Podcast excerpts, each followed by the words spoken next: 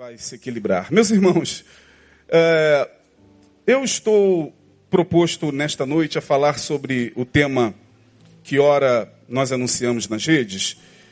E o tema foi: Para Deus não existe milagre. Repita esse, esse termo comigo. Para Deus não existe milagre. Pô, pastor, agora o senhor complicou, porque eu sempre criei em milagres. Amém? Eu também, irmão. Aliás, eu não só criei em milagres, eu os vi diante dos meus olhos. Eu sou testemunha de milagres. Deus é um Deus de milagres. Ainda que a teologia progressista do, do, dos nossos tempos diga que os milagres ficaram no passado. Ok, eu acredito que alguns dos milagres que Jesus fez não se repetirão, ou podem se repetir, mas são milagres talvez desnecessários. Por exemplo, eh, Jesus disse: Aquele que crê em mim farão as obras do meu Pai e as farão o quê? Obras muito maiores do que as que eu fiz, porque eu vou para o Pai. O que, que Jesus está querendo dizer? Jesus está querendo dizer que, em nome dele, nós poderíamos fazer não só o que ele fez, mas coisas muito maiores. Mas alguns dos milagres que Jesus fez, eu acho que hoje não seriam mais necessários. Por exemplo, sei lá, você sai da sua casa, vem para o culto, aí você deixa na sua geladeira água na garrafa. E você é daqueles que gosta de um vinho. Aí você vai para o culto e tem certeza de que deixou água na, na geladeira, nas suas garrafas. Ao chegar em casa, ninguém entrou, ladrão nenhum entrou, e mesmo que entrasse, não faria, de repente, o milagre de transformar aquelas águas em quê? Aí você abre a geladeira depois do culto, as mesmas garrafas que estavam com água estão agora com vinho. Milagre! Bom, para o, o que gosta de um, de dar uma bicada, o cara vai falar: Jesus, isso é milagre. Eu nunca vi ninguém falar sobre esse milagre. Mas já ouvi falar que o morto ressuscitou. Que o cego, o quê? Enxergou. Que o paralítico andou. Que o surdo ouviu. Nunca vi ninguém falar, irmãos, eu estava em casa, deixei água lá, glória seja dada ao nome do Senhor. Quando cheguei tinha cachaça, vinho da melhor qualidade. Não, esse milagre é meio desnecessário, mas eu creio em milagre. Nós aqui em Betânia, quem frequenta a nossa igreja, que nos acompanha pela internet, sabe que nós não vendemos milagres. Milagre hoje nas igrejas transformou-se numa moeda. Numa moeda de troca. Poderosíssima. Porque é em função dessa moeda chamada milagre que muitos líderes arregimentam a multidão, lhes passa a ideia o tempo todo de que Deus vai fazer um milagre na vida da pessoa. Isso é passado sem racionalidade, sem ponderamento. Isso é passado assim de uma forma sugestiva. Você que veio aqui nesta noite, saiba que Deus vai fazer um milagre na sua vida. Isso é maravilhoso, irmãos. Quem é que não quer milagres na sua vida? Eu orei agora e pedi a Deus para que interviesse na vida de muita gente que está com problema aqui.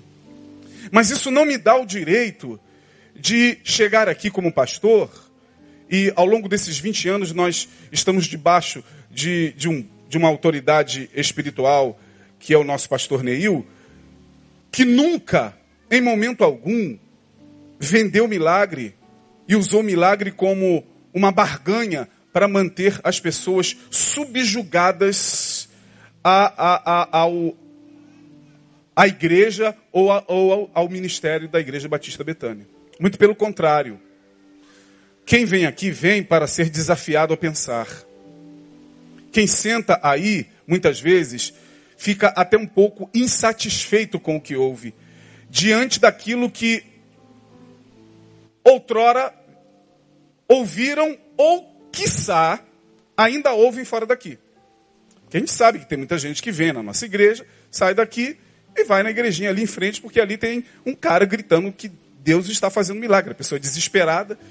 No desespero, o nego entra até em centro, irmão, de macumba. Nada contra. Os centros estão lá para receber as pessoas. Mas no desespero tem crente que, que em busca do milagre, ele não quer saber quem é o, o santo. Uma vez, eu e pastor Denilson, idos de 2002, 18 anos atrás, recebemos aqui na igreja um jovem. Ele marcou o gabinete e, aliás, ele não marcou. Minto, eu e Denilson estávamos ali na, na cantina, na primeira cantininha que a gente tinha. E aí chegou um jovem, muito bem afeiçoado. Boa noite, boa noite. Os senhores são pastores aqui? Denilson, sim, nós somos pastores, podem me atender? Podemos, sem problema. Pode ser os dois, sem problema. Tá bom. Aí subimos, abrimos o gabinete, ele sentou. Com muita clareza, ele disse: Eu vim aqui porque disseram que Deus faz milagres. E eu quero passar num concurso para a polícia militar. Assim. Eu olhei para o Denilson, o Denilson olhou para mim. Vocês podem orar por mim? Falei, podemos, sem problema. Ok. Senhor, teu filho tem um propósito de passar em um concurso. Então, se o Senhor quiser e lhe aprover, o Senhor pode fazer com. Aí sentimos um certo incômodo, ele de, de, de olhos fechados, quando ele, a gente falou: se o Senhor quiser e lhe aprover, ele. Aí eu falei: pô, é, é, se se manifestar, a gente cai dentro. Já estamos por aqui mesmo. Mas não, ele sentiu um certo incômodo. Ao sentir esse certo incômodo, quando ele abriu os olhos, ele falou assim: Eu não gostei muito dessa oração. Quem orou foi até o Denilson, com aquele jeito calmo, tranquilo. Aí, porque vocês disseram: se ele quiser, ele não é poderoso para fazer isso? Porque se não é aqui o lugar certo, eu vou procurar Lúcifer. Denilson não está de férias, confirmaria isso aqui. Lembra até hoje, a gente lembra até hoje. Eu, vou, eu procuro Lúcifer. Beuzebu, seja lá quem for, Maria, Exu. Eu quero é passar, irmão. Vá em paz. Aqui a gente só serve a Jesus Cristo. Mas fique à vontade. Ele, ok. Levantou da mesma forma que chegou e foi embora. Aí nós ficamos assim, eu e Denilson olhando um para o outro. Porque as pessoas, algumas delas, elas querem um milagre não interessa a origem desse milagre. Porém, quando o milagre é apresentado tendo como origem Jesus e Deus, bom, isso se torna mais atrativo, pelo menos eu sei de onde é a fonte. Mas o problema entre a fonte do milagre e o seu objetivo final é o seu intermediário quase sempre pastores e líderes que aproveitam-se do discurso teológico do milagre para vender esse milagre. Tem gente hoje que paga caro por milagre. Se não paga pelo milagre em si, paga indiretamente por esse milagre. Eu vou orar por você nesta noite, porque Deus me disse que há pessoas aqui que ficarão curadas. Amém, irmão? Amém. Deus me disse que pessoas que virão aqui sairão daqui curadas de câncer, disso, disso, até aí tudo bem. No meio da mensagem, irmão, nós estamos com essa garrafinha d'água aqui para ajudar a obra de Deus. E você vai levar essa garrafa e vai bebê-la por sete dias, gota a gota. Gota a gota, durante uma semana, qualquer enfermidade que você tiver, você será curado em nome de Jesus. Você não vai pagar absolutamente nada, apenas uma pequena oferta de mil reais. Bom, irmãos, eu não quero ser antiético aqui, eu estou falando dos meios. Cada igreja que utiliza-se do meio que melhor lhe convier depois, naquele grande dia, diz o texto que todos nós haveremos de dar conta, principalmente nós, que segundo Tiago, é, querendo ser mestres, diz o, o, profeta Tiago, o apóstolo Tiago, muitos de, de vós não sejam mestres, porque vocês serão dignos de maior juízo. Portanto, o milagre virou, virou uma moeda de troca. Hoje a igreja é uma feira de milagres. Eu, quando coloquei esse título, que para Deus não existe milagre, e vou me, me fazer entender, lendo o texto que eu vou ler com vocês, primeiramente, Lucas capítulo 5, de 1 a 11, leremos rapidamente três textos bíblicos. Lucas 5, 11, de 5, 5 de 1 a 11. E aconteceu que, apertando a multidão para ouvir a palavra de Deus, estava ele junto ao lago de Genezaré e viu estar dois barcos junto à praia do lago. E os pescadores, havendo descido deles, estavam lavando as suas redes. Os caras estavam em alto mar, Jesus estava lá apertado pela multidão. Provavelmente aqui, pelo que o texto me permite entender, isso era bem de manhã, tipo seis da manhã, irmão. Já tinha gente lá apinhada apertando Jesus. Ao longe, vem os pescadores e o barco que para, ancora, eles tiram as redes e começam a lavar. E Jesus, já cansado, sai aqui do meio da multidão e vai até esses homens para ter um pouquinho de descanso. Entra no barco. Eles estão cansados. Bom, quem passa a noite toda pescando, eu nunca pesquei. Deve ser assim algo extraordinário. Pescar é uma terapia. Quantos aqui gostam de pescar? Levante a mão. Dizem que é assim algo extraordinário. Eu tenho que ter essa experiência.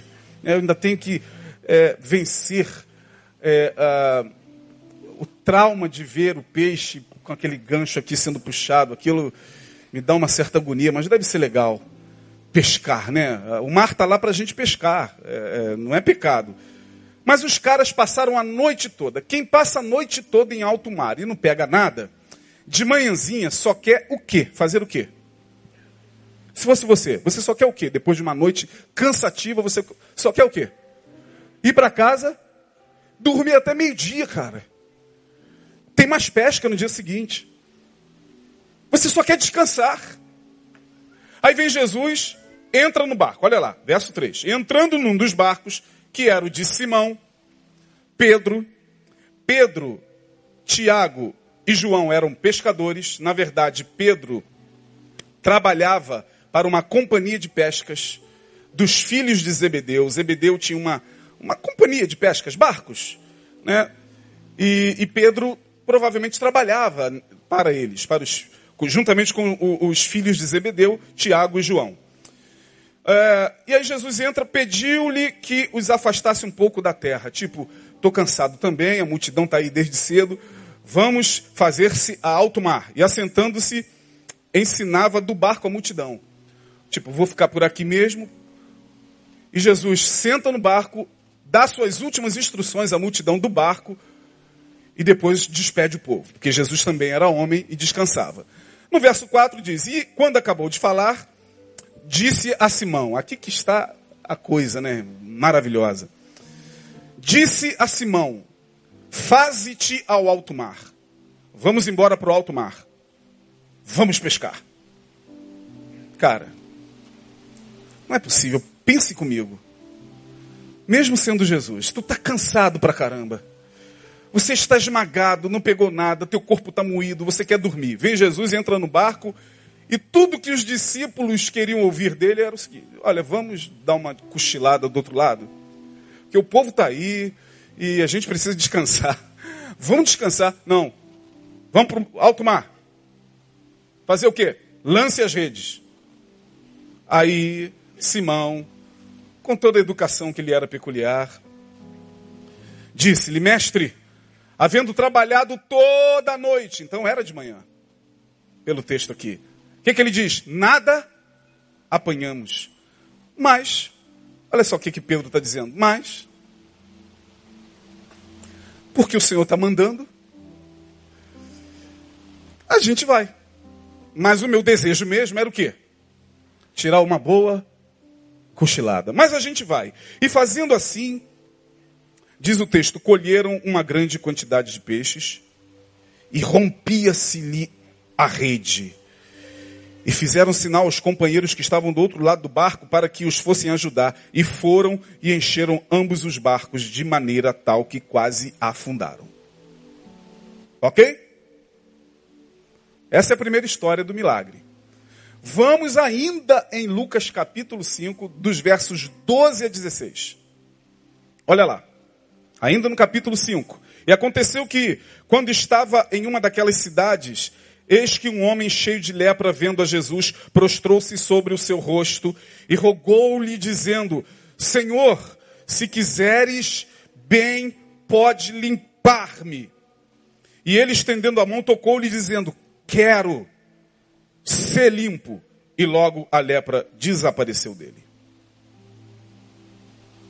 Segunda situação, ainda no mesmo capítulo. Terceiro texto, de 17 a 26. Esse aqui, então, é extraordinário. Tudo no capítulo 5. E aconteceu que em um daqueles dias estava ensinando e estavam ali assentados fariseus e doutores da lei que tinham vindo de todas as aldeias da Galiléia e da Judéia e de Jerusalém e a virtude do Senhor estava com ele para curar. Esse, essa, essa observação de Lucas, Lucas é muito detalhista. O evangelho de Lucas é muito cheio de detalhes. Aqui ele está escrevendo a Teófilo. É um primeiro tratado, o segundo é Atos. Então ele está falando aqui dos detalhes. Quando você vai para Atos, ele começa assim, o evangelista, fiz o primeiro tratado, ó Teófilo, acerca de tudo que Jesus não só começou a fazer, como a ensinar. O primeiro tratado é o evangelho, o segundo é Atos. Então esse detalhe aqui, a virtude do Senhor estava com ele para curar. E eis que uns homens transportaram numa cama um homem que estava paralítico e procuravam fazê-lo entrar e pô-lo diante dele. E não achando por onde pudessem levar por causa da multidão, subiram ao telhado e por entre as telhas o baixaram com a cama até ao meio, diante de Jesus. E vendo-lhes a fé, Jesus disse ao paralítico: Homem, leia o restante. Aqui já nos chama atenção um detalhe. O cara era paralítico. Quem é paralítico precisa de quê? Precisa o quê? Ser? Lógico. Mas aqui tem algo muito, muito fascinante. A virtude de, Jesus, de Deus estava com Jesus para curar. E aqui diz o texto que esses homens descem paralítico no meio da, de um lugar que estava fechado, como esse, e os escribas e os fariseus, verso 21, começaram a arrazoar, dizendo: quem é este que diz blasfêmias? Quem pode perdoar pecados senão Deus? Jesus, porém, porém, conhecendo os seus pensamentos, respondeu e disse-lhes: O que razoais em vosso coração? O que é mais fácil? Dizer: Os teus pecados te são perdoados, ou dizer: Levanta-te e anda. Ora, para que saibais que o Filho do homem tem poder sobre a terra de perdoar pecados, disse ao paralítico: Eu te digo, levanta, toma tua cama e vai para tua casa. E levantando-se logo diante deles e tomando a cama em que estava deitado, foi para sua casa, glorificando a Deus. E todos ficaram maravilhados e glorificaram a Deus e ficaram cheios de temor, dizendo: Hoje vimos, aqui na minha versão, prodígios, aqui nessa versão, o quê? Coisas o quê? Extraordinárias, em outras versões, maravilhas, em outras versões, milagres coisas extraordinárias, maravilhas, prodígios, milagre, é a mesma coisa. Bom, pastor, por que o senhor leu essas três passagens do texto do capítulo 5? Porque, em se falando de milagre, como nós falamos aqui no início, como nós não vendemos milagre, como nós não usamos o milagre como moeda de troca, você não vem à Igreja Batista Betânia para receber milagre, você vem porque você ama a palavra. Amém, irmão? Mas tem gente que, mesmo vindo e amando a palavra, necessita buscar outros ambientes onde eles supõem que ali tem um, um pastor e pode ter mesmo, tem uma irmãzinha e pode ter mesmo, tem um grupo e pode ter mesmo, que ao orar, Deus faz milagres. Amém. Não estamos aqui discutindo isso, irmão. Todo mundo é livre para ir aonde quer.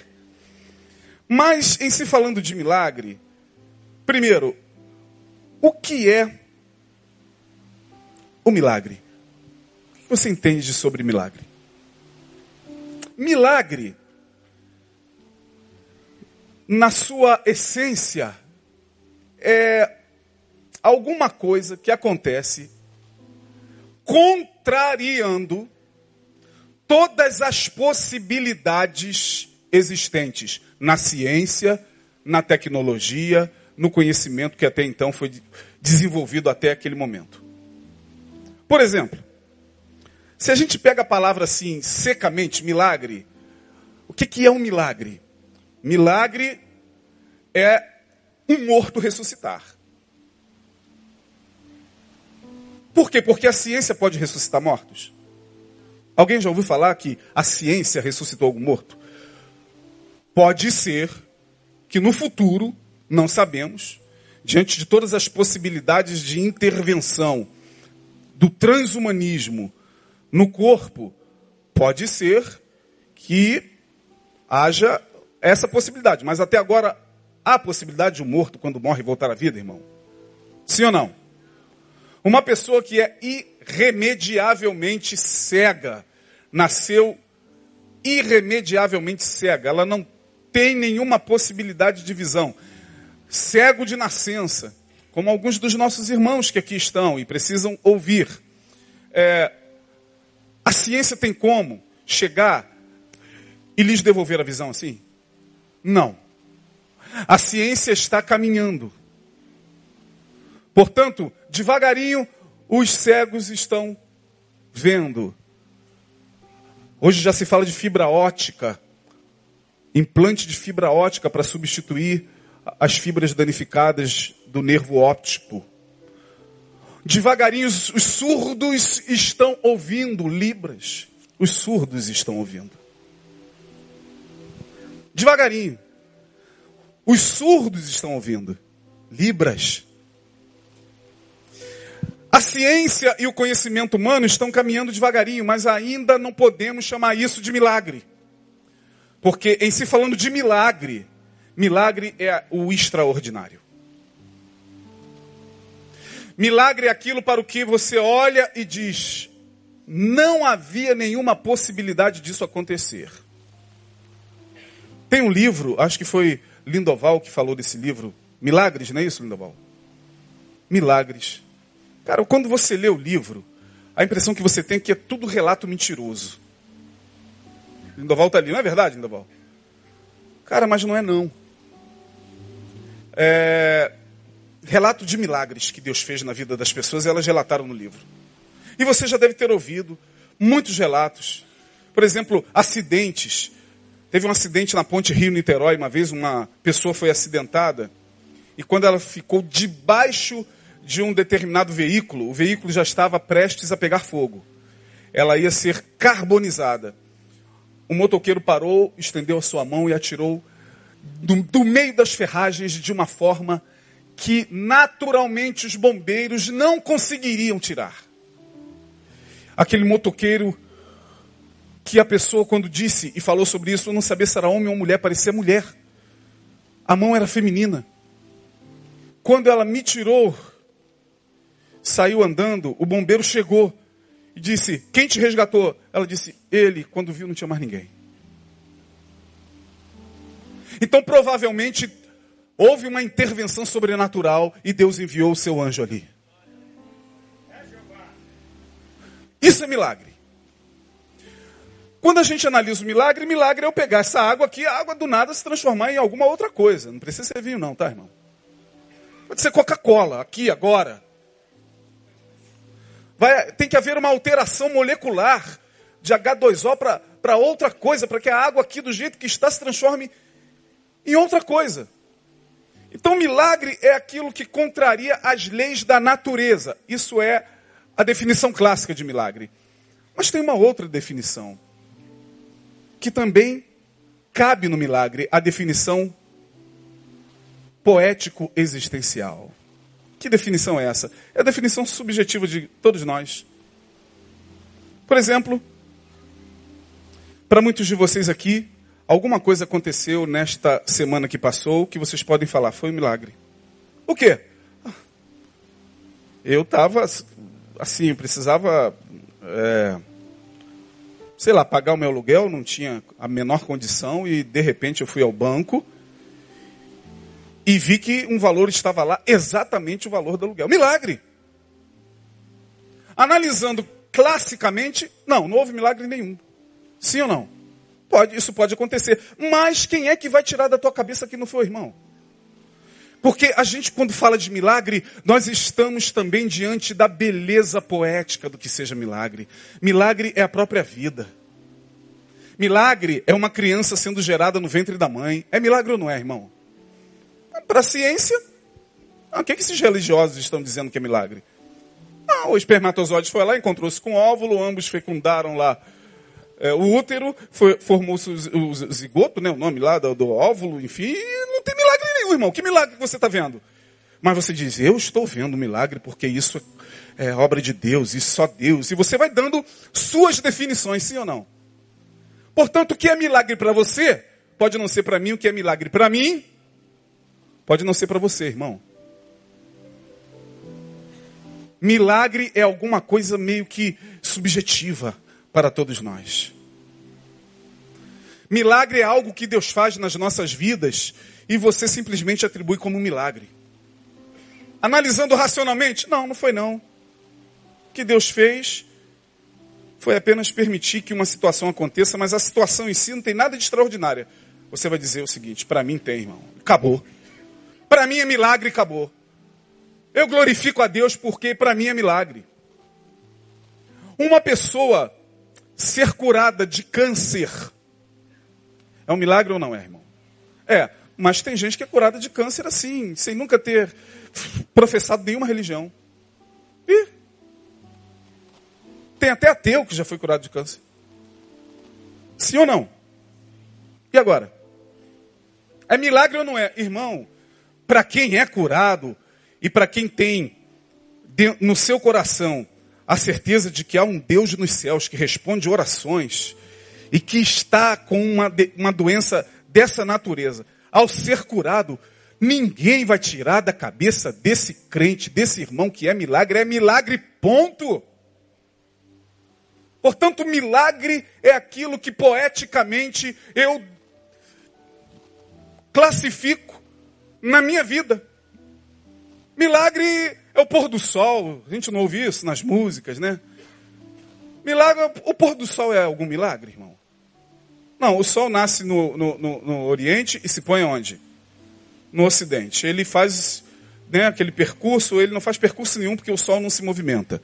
É só mesmo o movimento de translação da Terra. Aí vem o cientista, não, que milagre o quê? É o movimento, translação, rotação, não sei o quê. Irmão, mas para você que está ali, na praia, num verão desse, 5 horas da tarde, e você vê aquela, aquela, aquela esfera de fogo se apagando devagarinho. E aí vem na tua cabeça aquela canção bem de madrugada, luz do sol. Vocês não conhecem isso não? Marejando o dia que já vai chegar. Vejo um passarinho na janela lá vem ela. Manhã, amanhã está surgindo aquele amarelo no céu. Oh, milagre de Deus! E é milagre, irmão. Ninguém vai tirar da tua cabeça, não tem ciência para explicar que é a rotação da Terra. Não tem nada que possa tirar da nossa cabeça que aquilo é um milagre. É um milagre. Eu posso olhar para uma criança que, como a Alícia, a única criança, hoje é segundo domingo, consagramos uma criança, o Simar segurou aqui no braço. Meu Deus, eu posso olhar para essa criança e falar que ela é um milagre. Pastor, a gente cansa de receber testemunhos. Os médicos disseram que ela teria pouquíssima chance de viver. E se ela nascesse com essa condição, com essa patologia, com essa doença, ela não viveria. E ela vai fazer um ano de idade. Isso é ou não é milagre, irmão? Mas o médico pode chegar para você e falar: Não, na verdade eu vou dizer para você por que, ela viveu mais um ano. Você não quer ouvir, não. Vá para lá com. Não é assim que a gente faz? Vá para lá com as suas teorias. Vá para lá com a sua medicina. Eu quero saber que ela chegou a um ano de idade porque o meu Deus operou milagre. Acabou, irmão. E o que, que isso que eu estou falando tem a ver com as passagens que eu li? Bom, correndo para a gente terminar cedo, o primeiro texto diz e mostra e revela um milagre não esperado. Um milagre não esperado. Os caras estavam lá pescando a noite toda. Não pegaram nada. Voltaram para casa cansados, quero dormir. Amanhã é mais um dia. Amanhã é dia de branco, tem que. Vem Jesus e fala: Vamos para o mar de novo. Hã? Pô, não é possível, cara. Um deve ter olhado para o outro assim, não estou acreditando que ele está falando isso, não. Aí Simão, Senhor, é isso mesmo, vamos para o mar de novo, vamos lançar as redes, vamos pescar. Estou inspirado. Bom, já que o Senhor está falando, né? Eu pergunto a vocês, eles esperaram, eles na verdade estavam aguardando algum milagre? Sim ou não, irmão? Sim ou não? Claro que não. Mas o milagre aconteceu? Sim ou não? Aqui está o primeiro milagre. O milagre não esperado. Portanto, Deus pode estar realizando milagres na sua vida que você nem espera. Vai te atropelar ao longo desse ano de 2022. Você não está nem pensando naquela. Quem já esqueci aquela causa na justiça? Daqui a pouco. Com licença. Senhor João, é, aqui é o advogado tal, aqui, é, compareça aqui, não sei o que, é uma causa na justiça, causa, é, saiu e tal, 250 mil, me parece. Irmão, você está esperando 250 mil de uma causa na justiça, irmão? Sim ou não? Mas essas coisas acontecem. Quantos já tiveram a experiência de receber alguma coisa assim sem estar tá esperando? Assim, levante a mão. É o milagre não esperado. Sabe por quê? Porque para Deus não existe milagre. Milagre existe para a gente. Para Deus, tudo acontece da forma mais natural. Para Deus fazer um, uma perna brotar num aleijado, isso para Ele não espanta a Ele mesmo. É porque a gente tem aquela ideia de que Deus fica espantado com o que Ele faz. Seja curado. Ih! Olha o que eu fiz. Olha como eu tenho poder de fazer isso. Olha, serafim, querubim. Oh, chame os 24 anciãos que eu, eu, fiz um milagre na terra. A gente tem a ideia de que Deus se espanta com milagre. Não existe milagre para Deus. Para Deus tudo é, acontece da forma mais natural. Por isso que para Deus, a hora que Ele bem entender, segundo o seu propósito, Ele pode liberar um milagre na nossa vida que a gente não está nem esperando. Ah, eu estou falando pela palavra, respaldado pela palavra. Vamos lá. Tá bom, a gente vai lá. Lança a rede. Hum, daqui a pouco, poxa, ah, que que é isso? Meu Deus, puxa, o barco está afundando e tal. E Jesus, tu acha que estava lá, e olha o que, que eu fiz. É, ah. A gente acha que Jesus se espanta com os milagres. Jesus devia estar assim no barco. O barco afundando não ia afundar, porque Jesus no barco, o barco não afunda. Jesus estava assim, ah, meu Deus, eles estão felizes. Eles estão achando que eu estou impressionado. Não, claro que não. Claro que não. Para Deus não existe milagre nessa perspectiva. Para Ele tudo é muito natural. Ele é o Criador de todas as coisas. Ele é soberano. Ele faz o que lhe apraz. Pode aplaudi-lo. Então, alguns de vocês receberão um milagre não esperado. Só agradeça, irmão. Deus, eu não esperava. Deus, que, que é isso? Que notícia é essa? Que promoção é essa? Tem gente que recebe promoção, nem sabia que o nome foi cogitado. Ó, oh, compareça lá ao departamento pessoal. Aí Ai, ai, ai, logo no começo do ano.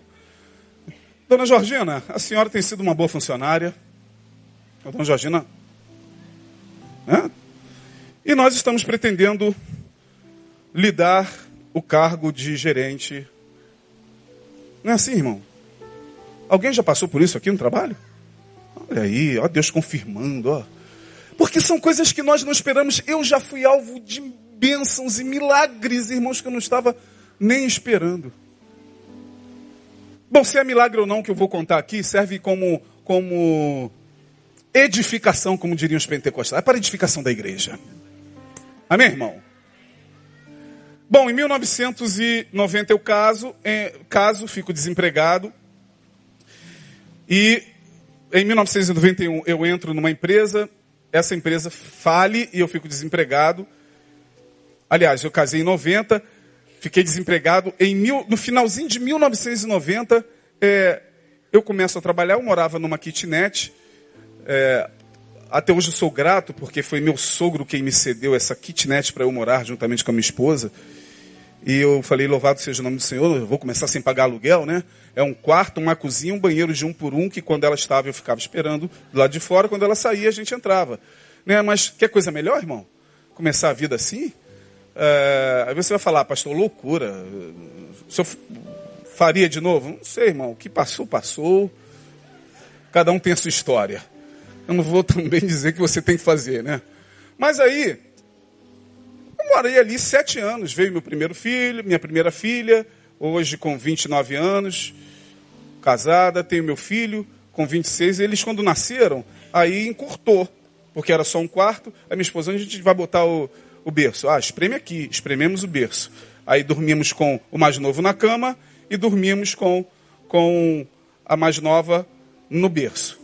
É, de vez em quando a gente pegava os dois, deixava com a sogra para ver televisão. Com um pouco mais de paz. Eu comecei a pensar na possibilidade de fazer uma casa. Quando eu fui demitido da Golden Cross, onde eu fiquei durante sete anos, seis anos, Falei, vou pegar minha indenização vou começar a construir minha casa. Onde? Em cima da casa da minha mãe. Claro. Pobre vai construir aonde? Em cima da casa da mãe. Louvado seja Deus para quem tem mãe que permite que construa. né, irmão? É, é, lá mesmo. Minha mãe falou, não, meu filho, construa aqui e tal. E minha mãe, quando faleceu, a casa de baixo ficou para minha irmã. Minha irmã estava grávida nos reunimos em família, não, a casa é sua, nunca brigamos por essas coisas, louvado seja Deus. E, e, aí comecei a construir. Quando eu comecei a construir, era na época do dólar. Irmão, chamamos o pedreiro, ele deu o preço. Quando ele deu o preço da diária dele, falei, ai Senhor, eu ganhava uns, perto de dois salários à época. Porque eu entrei numa outra empresa, falei, estou ganhando pouco, como é que eu vou pagar isso? pela fé. Aí Deus já movendo ali o coração, toca em um, toca em outro, enfim. Uma semana depois ele aproveitou, esperto que era, jogou o preço em dólar. Tudo em dólar, material de construção em dólar. Meu irmão, aí quem entra no governo? Fernando Henrique Cardoso, por quem eu sou grato até hoje. Dependendo de ideologia política. O homem entra e cria a URV, Unidade Real. Quem se lembra disso? de valor, que valia quanto, hein? Perto de dois reais? Dois reais. Depois isso se transformou no real. Isso inicialmente né, acabou com o dólar. A época. Quem lembra disso, irmão? O dólar despencou. Ah, as minhas diárias eu pagava assim, ó. Uh, que maravilha. Aí, coitado do pedreiro, ficou desesperado. Cobrou tudo em dólar, não podia voltar atrás. Aí a gente pagou. e assoviava para pagar a diária. Quanto é? A gente vai pagar quatro diárias suas aqui, porque o dólar despencou. Eu não estava esperando mudança de governo, não estava esperando mudança de moeda, mudança na economia, mas aconteceu e eu construí a minha casa onde eu morei por muito tempo da forma mais grata do mundo. Agora eu estava esperando? Não. É assim que Deus vai fazer na vida de muitos de nós.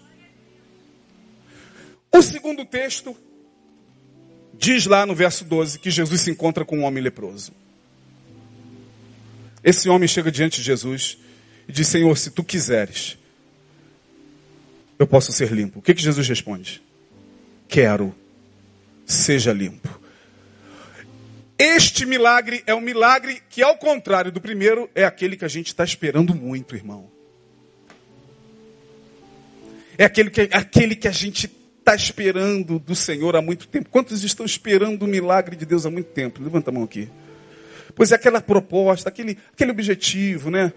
Esse é o milagre muito esperado. Eu quero, seja limpo. E o homem foi limpo. Portanto, há pessoas que estão aguardando o milagre e esperando e desejando esse milagre. E elas vão até ao Senhor, que é o Deus dos milagres, que para ele não existe milagre. Milagre é só para a gente. E diz: Senhor, se tu quiseres, e se Deus olhar para essa pessoa e dizer: Eu quero, eu que vou dizer que não? Não, Senhor, não, não, não, peraí, peraí, peraí. O Senhor quer, mas aqui não se vende milagre, não, Senhor. Aqui. É, peraí, peraí, peraí, peraí. Quem sou eu para impedir aquele a quem Deus quer abençoar? Somos nós, irmãos? Deus olha para o Kleber e o Kleber, Senhor, se tu quiseres, tu podes apressar a minha reforma. Oh, aleluia, lá na aeronáutica, na reserva, reserva, é. Aí Deus olha para ele e diz: Quero. Aí daqui a pouco um superior chama lá o Kleber, Kleber, tu vai. E quem é que isso? E quem é que vai falar o contrário, irmão. Então, ao mesmo tempo que nós, pastores, não temos o direito de manipular o milagre, não temos o direito de controlar milagre algum e prometer e vender e fazer do milagre um, um pane et circenses na igreja, um pão e um circo para dominar as pessoas. Da mesma forma, nós pastores temos que nos calar quando Deus quer abençoar alguém. Abençoou, está abençoado, irmão. Não adianta a gente ficar com raiva. Ah, pastor, o senhor está dizendo então que se eu jogar na Mega Sena, Senhor, eu quero os 200 milhões? Olha, irmão, é você e Deus. Quanto a este negócio, não te, não te responderei no momento, como disse Jesus. Né? Não te necessito responder sobre isso. Mas se o cara jogar na Mega Sena e ganhar os 200 milhões, por que, que eu, que sou pastor, vou ficar com raiva? Porque ele tem que dar 20 de, de dízimo. Aí ele some. Que nem o cara que era da igreja, era da nossa igreja. Para onde ele foi? Para o Canadá. Aí o pastor, muito, com raiva. Dinheiro do inferno. Irmão, não estou dizendo que dinheiro da Mega Sena é uma bênção, não, mas eu estou dizendo que quando Deus quer abençoar, diz lá atrás que um tal de Jabes, orou ao Senhor, eu nem separei esse versículo, mas Jabes fez uma oração, quem achar e pode me ajudar, coloca Jabes aí nas redes sociais, oração de Jabes, vê o texto aí. Porque tem gente que ora, pede a Deus e Deus dá. E Deus tem prazer em nos abençoar. E Deus tem prazer em fazer com que coisas extraordinárias aconteçam, que para Ele não existe nada de extraordinário. É tudo a coisa mais natural. Alguém achou o texto? Meu iPad está ali. Primeiro livro de crônicas. É isso mesmo, oração de Jabes? Vamos lá. Capítulo 4. Eu estou na Bíblia antiga ainda, ainda sou conservador. Eu gosto de esfolhar o livro. Quando eu estou pregando, por incrível que pareça, não sei porquê. Primeiro Crônicas 4. É porque eu gosto da minha versão, só por isso. 4 o quê? Primeiro Crônicas 4 o quê? 9. Primeiro livro de Crônicas 4 10, não é isso? 9. Não, 10. 10. Primeiro livro de Crônicas 4:10 Jabes orou e invocou o Deus de Israel, dizendo: Se me abençoares muitíssimo, e meus termos amplificares, e a tua mão for comigo, e fizeres que do mal não seja eu aflito. E o que, que diz o texto? E Deus o quê? E Deus o quê?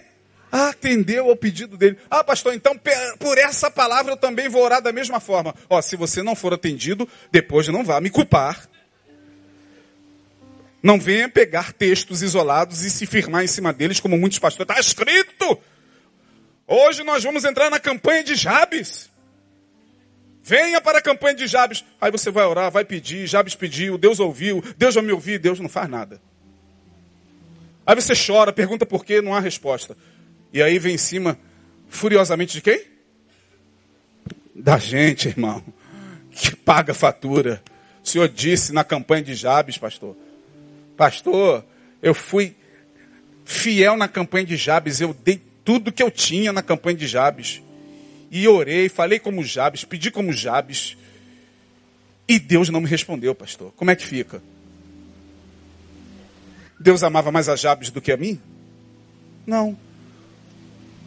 Por que, que a mulher cananeia falou, Senhor, a minha filha está o quê? Miseravelmente endemoniada, é isso? A mulher cananeia? Ou doente? E Jesus olha para ela E ela, Senhor, tem misericórdia de mim. Ele falou: Olha, filha, eh, não é lícito tirar o pão dos filhos e deitá-lo aos cachorrinhos, fazendo uma alusão de que Jesus veio para cumprir o seu ministério inicialmente entre os judeus, claro, mas Jesus estava certamente com outros propósitos. A mulher só fez um pedido, a mulher só queria ouvir de Jesus, sim ou não? Dá ou não dá? Dá para curar minha filha, Senhor? Olha, não é lícito, porque Jesus está filosofando uma hora dessa. A mulher está aflita. E Jesus está falando, não é lícito tirar o pão dos filhos e deitá-lo aos cachorrinhos. E a mulher falou, está bom, Senhor, eu sou, eu sou, uma cachorrinha, como samaritana, como cananeia. Mas olha, cachorro, os cachorrinhos comem da migalha que cai da mesa dos donos. Jesus, ó oh, mulher, grande é a tua fé. Vai que a tua filha está salva. Mas por que para esse cara aqui ele falou logo assim, ó, eu quero? Porque ele é soberano.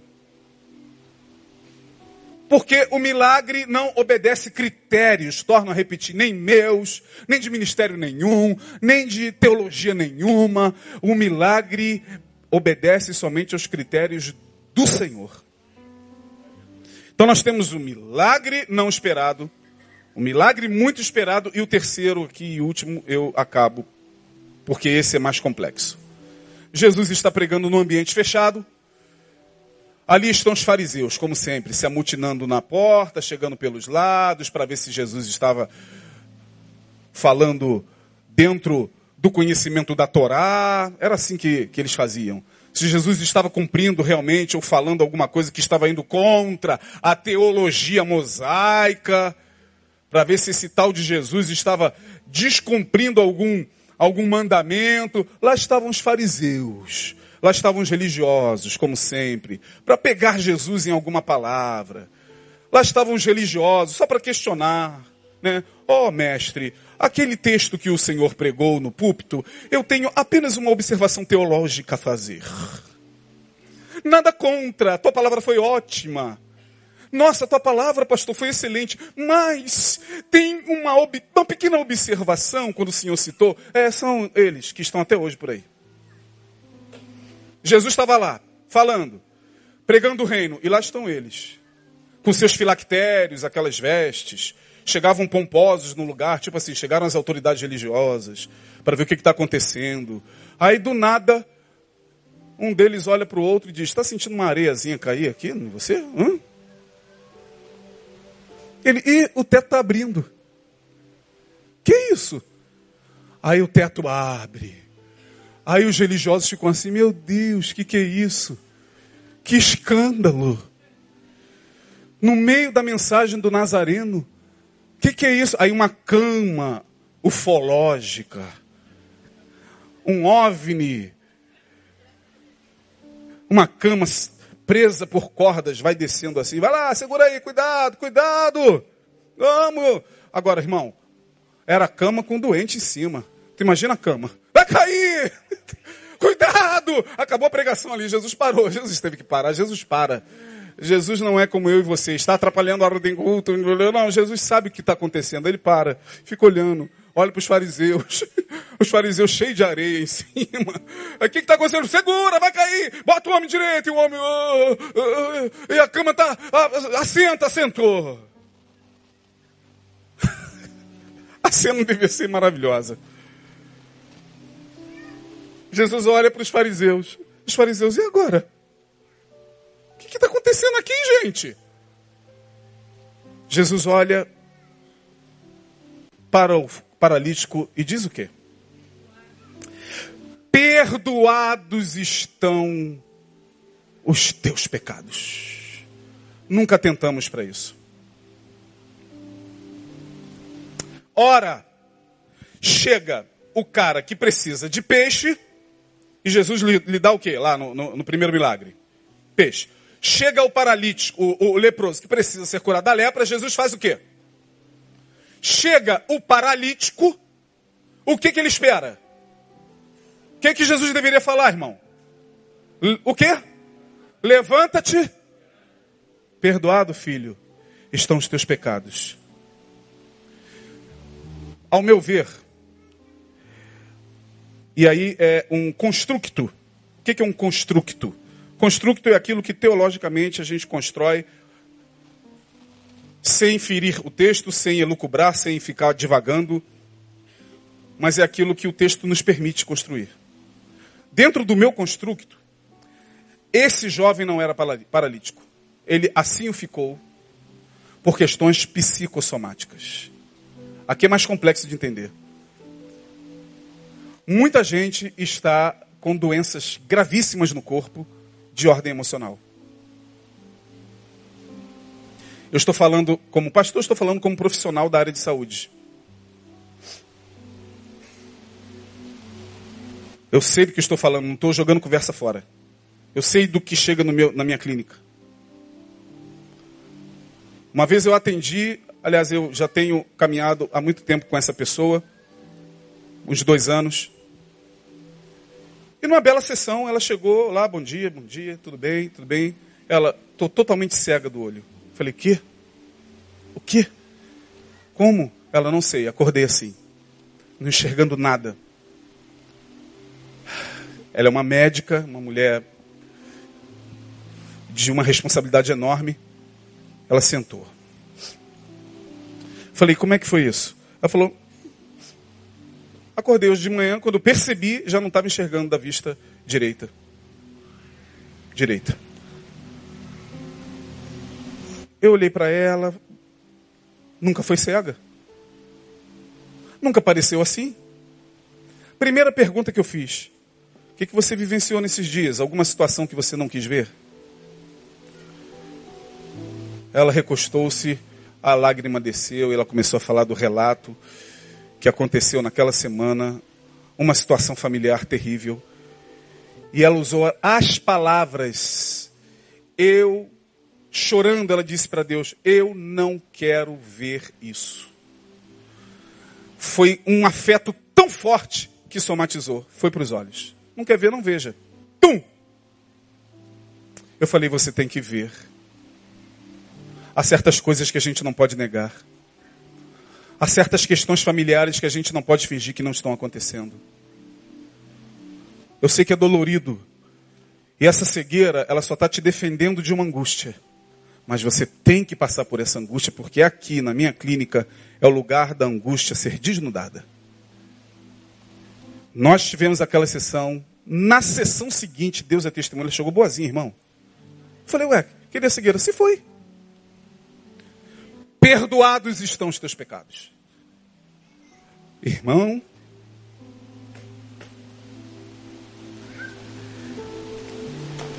esse moço não era paralítico. Jesus sabia. Algo lhe acometeu, isso era muito comum, tanto à época de Jesus, quanto em tempos anteriores entre os gregos. Questões psicossomáticas foram estudadas primeiramente, sabe aonde? Na Grécia, por Hipócrates. Primeiro médico a falar de que certos afetos se apresentam no seu corpo. Foi lá na Grécia, isso veio e acontecia, e na época de Jesus era muito comum. Até aqui, no século XIX, quando surge Sigmund Freud e testifica e sistematiza e diz: é verdade, muitas das nossas doenças. Irmão, vou contar um outro testemunho. De uma pessoa que de, de uma hora para outra foi acometida por uma dificuldade enorme de andar. Eu esqueço o nome desse, dessa parte aqui. Oi? É, mas tem aqui um, um, uma, uma, rotação que a perna faz aqui que tem um nome. Qual o nome, André? Cabeça do fêmur. Ela falou, não sei o que está acontecendo, cara. Falei, o que, que houve?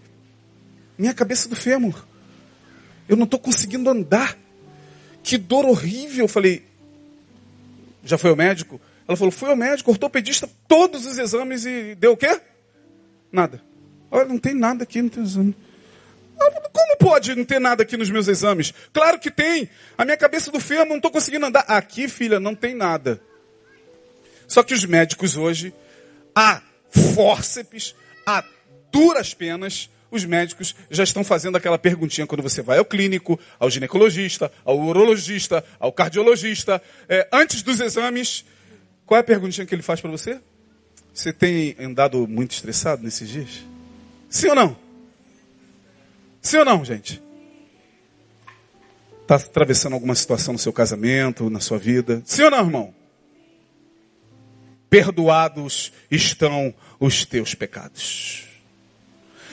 Algo para mim acometeu aquele moço e ele não soube elaborar o afeto do pecado que ele cometeu, porque o pecado pode atingir o nosso corpo. Vou repetir, irmão. Pecado não é só uma questão espiritual, de transgressão contra Deus, não. Quando você peca, quando você tem a consciência moral, porque uma das provas da existência do sagrado é a consciência moral que ele deu para todo mundo. Quem nesse momento não conhece a Deus, não conhece a palavra, não conhece Jesus, não conhece nada de espiritualidade e está pecando, sua consciência moral lhe acusa. O cara está lá adulterando, ele sabe que ele está errado. Ele sabe. Precisa vir para a igreja para ouvir do pastor, não, irmão. O cara que está lá traindo a sua esposa, a esposa está traindo o marido, o cara que está roubando, o cara que está fazendo coisa errada, sabe. Sua consciência moral, moral lhe acusa. Ele só vai tentando driblar sua consciência moral até o dia que começa o corpo a apresentar o sintoma. Vai aqui, vai ali, faz exame. Alguns de vocês já viveram isso. Faz exame e esse médico não presta. E eu vou em outro e não tem nada. Minha senhora, pelo amor de Deus, vai fazer uma terapia. Vai procurar uma igreja, irmã. Ô meu jovem, vá pedir um padre para te benzer. Pastor, tem, tem médico que não aguenta, fala assim mesmo, vai. Ó, eu, eu acho que você tem que pedir um padre para te benzer. Não tem nada nos teus exames. Você só está precisando ouvir, sabe o quê? Perdoados estão. Para que carregar essa culpa? Culpa antiga se transforma em sintoma. Pessoas que pecaram e não se perdoaram, porque tem gente que é muito rígida muito rígida consigo mesmas, elas são moralmente corretas demais, e tem gente que é mesmo, e não suporta falhar. Quando falham, quando erram, carregam uma culpa, e essa culpa vai se transformando em sintoma, em sintoma, em sintoma, e é dor, e é, é fibromialgia para cá. A própria fibromialgia é uma prova de que é uma dor que ninguém acha em lugar nenhum, mas está doendo e está mesmo. Filho, Perdoados estão os teus pecados. Eu já levei na cruz essa culpa. Aleluia! Eu já levei na cruz esse peso que a tua alma carrega. Você já está curado. O garoto só precisava levantar e andar, irmão. Porque Jesus falou: Perdoados estão os teus pecados. E continuou: oh, Onde é que eu estava, hein? E o garoto está lá. E os rapazes lá.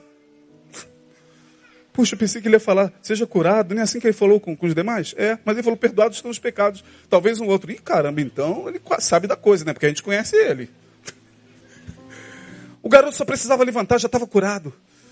Tem gente que entra aqui com enfermidades psicossomáticas. Não precisa ouvir do pastor Neil, nem de mim. Oh, Deus vai te curar. Faça uma fila aqui, ó. Não, só a palavra vai entrando e curando vai entrando e fazendo a obra. O milagre vai acontecendo. É um milagre que Deus faz na vida sutil, subjetiva da alma.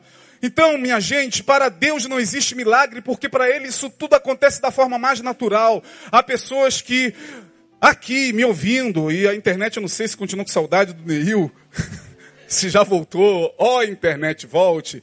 É só um mês. Mas, voltou aí? Voltou? Voltou. Mais ou menos, né? Voltou mais ou menos. A internet está de mal mesmo. É saudade. Como o meu carro.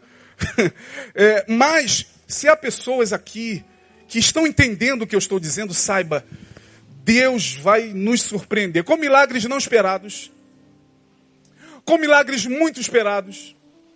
E quem sabe nesta noite pessoas estão saindo daqui curadas de uma enfermidade porque é culpa, é autocomiseração, é culpa é incapacidade de se perdoar, é incapacidade de cantar, vou deixar na cruz tudo o que passou.